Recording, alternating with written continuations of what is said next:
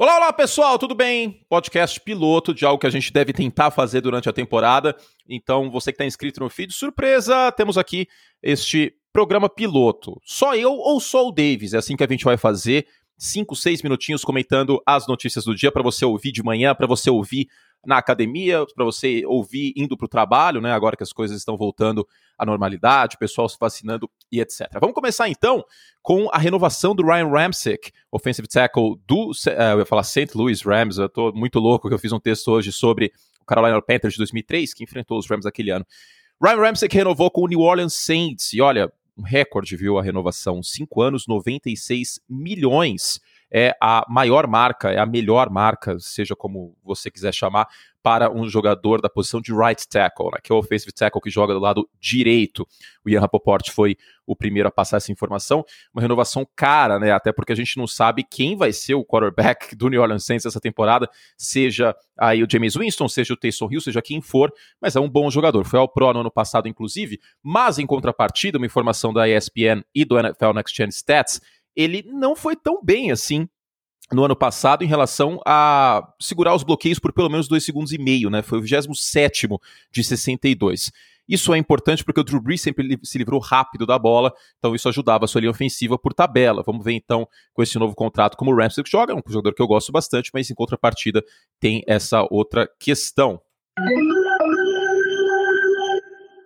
Seguindo nas notícias, a gente tem o rumor aí do Davante Adams, né, que tá para renovar contrato em breve, em meio a esse embrólio ele em Green Bay, né, essa novela que eu já brinquei algumas vezes, que é a Avenida Green Bay, né, em referência à Avenida Brasil, porque toda hora tem um capítulo diferente com a cara de um personagem sendo frisada.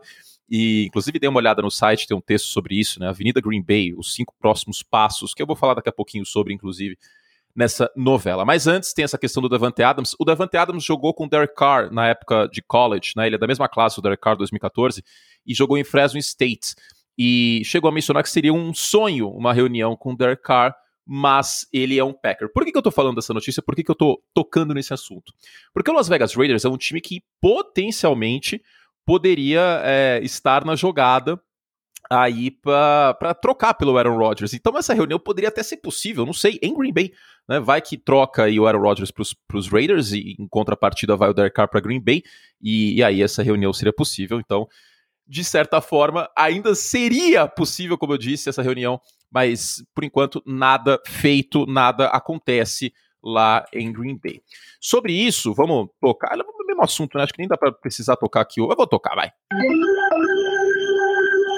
Sobre isso, lá no Pro Football você tem uma matéria que eu fiz ontem, que é cinco próximos passos da novela Avenida Green Bay. Né? Quais são os próximos capítulos que a gente tem que ficar de olho?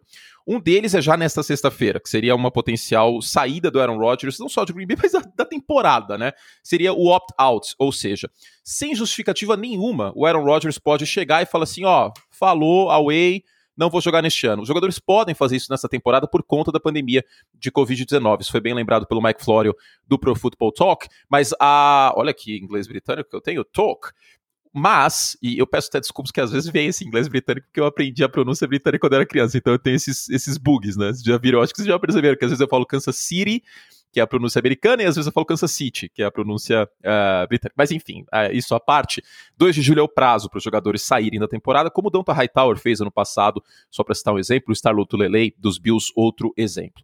O segundo potencial capítulo é o dia 27 de julho, que seria o início do training camp em tese, essa data não é oficial, uma previsão, que é o início do training camp em Green Bay, né, que para os veteranos, né, os calouros se apresentam antes, mas os veteranos se apresentariam nessa data 27 de julho. Se o Aaron Rodgers não se apresentar em 27 de julho, aí oficialmente a gente tem uma greve no training camp e a situação fica muito, muito, muito grave. com 1, como eu brinquei no podcast de assinantes. O terceiro capítulo são os dois jogos de pré-temporada chave, o primeiro e o terceiro. São três jogos de pré-temporada a partir de agora. O primeiro, no dia 14 de agosto, já seriam duas semanas de greve contra o Houston Texans essa partida. O segundo Aliás, o terceiro, dia 28 de agosto, completaria um mês de greve. E geralmente o terceiro jogo de pré-temporada é o ensaio geral para a temporada regular. Eu sei, não mudou o treinador, não deve mudar o playbook, mas é importante, em termos de ritmo de jogo, o jogador pelo menos passar a bola no estádio, em campo. Qualquer um que já tenha jogado esporte sabe que isso é importante. Para várias profissões, esse ritmo é importante, né? A prática faz a perfeição. Então, se ele não se apresenta no terceiro jogo de pré-temporada, que é o derradeiro, aí a coisa complicou. Quarto e quinto capítulo durante a temporada regular. Dia 12 de setembro, semana 1, primeiro jogo da temporada contra os Saints. Quem diria, a gente pode ter um Saints e Packers sem Drew Brees e sem Aaron Rodgers. E aí, se ele não se apresentar, a gente tem uma greve durante a temporada regular. A situação mega grave e os Packers sem poder de barganha praticamente numa troca. Dia 28 de junho seria o capítulo derradeiro dessa novela, porque o final de outubro é o prazo final para trocas na NFL. Né? Então, se, se o Rodgers não se apresenta de 28 de outubro, os Packers estão com as costas contra a parede para tentar capitalizar alguma coisa ainda em cima uh, de uma potencial troca, seja com Raiders, seja com Broncos, seja com quem for. Tá bom? Gente, é isso então. Esse é um podcast piloto. A gente não vai divulgar, inclusive a gente não vai divulgar no futuro também, quando publicarmos.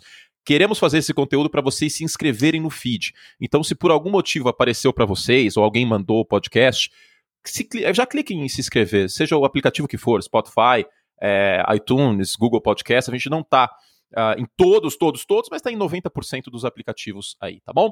Um beijo carinhoso para vocês, fizemos todos os track a gente volta ah, sim, a data, né? Tem que falar para vocês quando a gente volta. Tá rolando o podcast assinantes normal. Inclusive, você pode acessar profutbol.com.br barra assinar para assinar nosso site e ter o dobro de podcast, o dobro de textos, o dobro de conteúdo. Um texto muito legal que eu publiquei hoje sobre o Carolina Panthers de 2003, Cardiac Cats, o time que se recusava a perder até que encontrou o Tom Brady no Super Bowl. Esse time enfrentou cinco prorrogações e venceu quatro, uma coisa completamente fora de base e quase teve uma sexta prorrogação no Super Bowl. Mas uh, tem podcast assinantes no ar, inclusive. Você que é assinante, dê uma olhada lá. E o que eu ia falar mais? Ah, sim, quando a gente volta, já mandei para o Júlio aqui, o nosso editor, a gente volta na semana do dia 12 de julho com o podcast aberto. Se preparem, é uma temporada fantástica, vem pela frente. Várias histórias legais, então já se inscreve no feed. Um beijo carinhoso para vocês e até a próxima.